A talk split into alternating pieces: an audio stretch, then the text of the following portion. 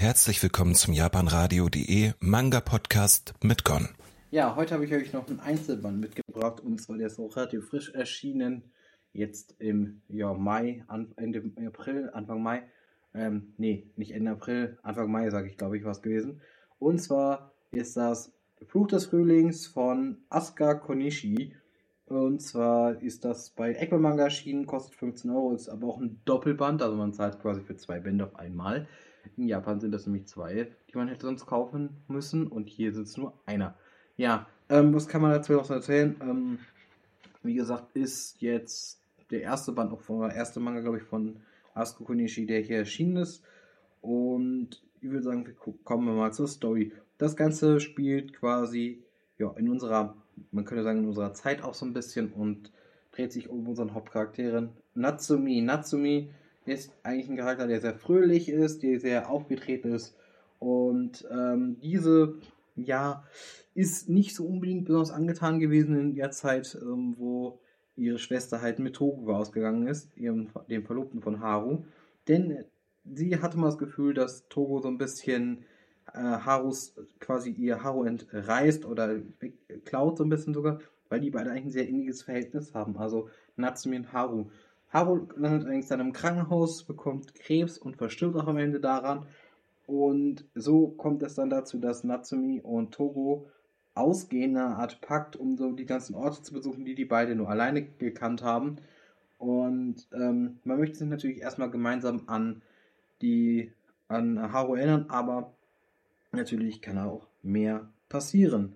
Ja, ähm, was kann man dazu sonst noch so sagen? Das Ganze, die, die Story halt, im Grunde und Ganzen, man merkt schon, es ist ein Romance, es ist Drama, ähm, dabei ist es Slice of Life und wir haben Farbseiten zu Beginn des Mangas, das finde ich eigentlich mal ganz schön, die sind auch ganz schön gezeichnet. Ähm, allerdings merkt man auch schon so ein bisschen diesen, ihren, den Stil von der von äh, Konishi und der gefällt mir nicht so gut zum Beispiel. Also ich finde, die Charaktere sind dann doch eher ziemlich quadratisch, eher lang, was an sich nicht so tragisch wäre. Aber auch finde, die bewegt sich auch zum Teil sehr unnatürlich. Einfach, oder es kommt manchmal so ein bisschen unnatürlich rüber, was der so ist. Ich finde jetzt nicht, dass Emotionen, finde ich, werden trotzdem eigentlich ganz gut rübergebracht. Also das ist nicht so eine Sache. Und ich finde insgesamt, dass der Manga eigentlich nicht wirklich viel verkehrt macht. Also ich finde ihn schon in der Hinsicht zumindest technisch ganz in Ordnung, wo ich sagen muss, mir hat der Stil einfach nicht gut gepasst. Also ich finde ihn einfach nicht so sonderlich schön irgendwie und auch wie Charaktere dargestellt werden. Ähm, man kann zum Beispiel aber gut zum Beispiel sehen, dass Haru und Natsumi zum Beispiel verwandt sind. Das kriegt man ganz gut mit in diesem Manga. Ähm, dann äh, finde ich, kommen wir aber lieber ein bisschen zur Erzählung, weil ich glaube, da habe ich eher so meine Probleme mit gehabt. Ich finde immer so ein bisschen, dass der Manga irgendwie so ja, man, wenn man den Backcover liest, dann liest man schon quer, wo es wahrscheinlich hingehen wird. Und äh, ja, ich sag mal so, das Ende ist eigentlich auch relativ gut, so ist okay, finde ich persönlich dafür sogar.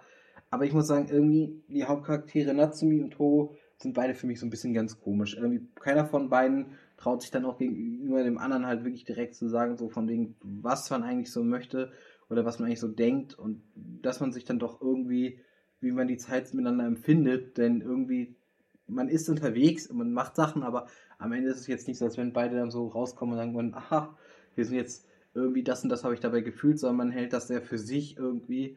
Ja, wie gesagt, meine Meinung ist einfach, dass ich bin mit dem Manga einfach storymäßig nicht warm geworden und auch mit den Charakteren nicht warm geworden und das ist, glaube ich, mein großes Problem auch einfach in dieser Geschichte. Ähm, das heißt jetzt ja nicht, dass es per se schlecht ist, aber wie gesagt, ich glaube, das ist wirklich eine sehr objektive, subjektive Geschichte.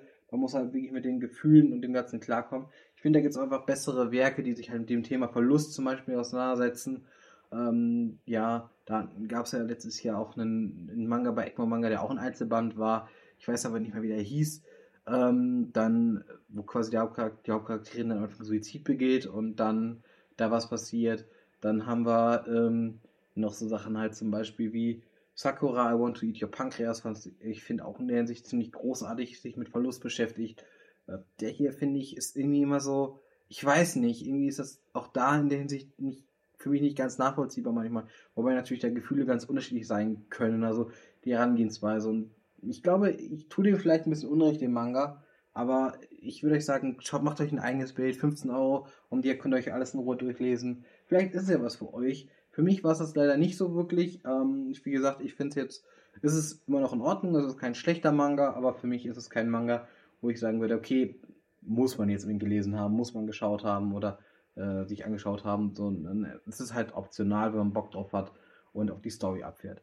So, dafür so viel von meiner Seite. Ich hoffe, es hat euch gepasst. Es war eigentlich nicht ganz zu lang.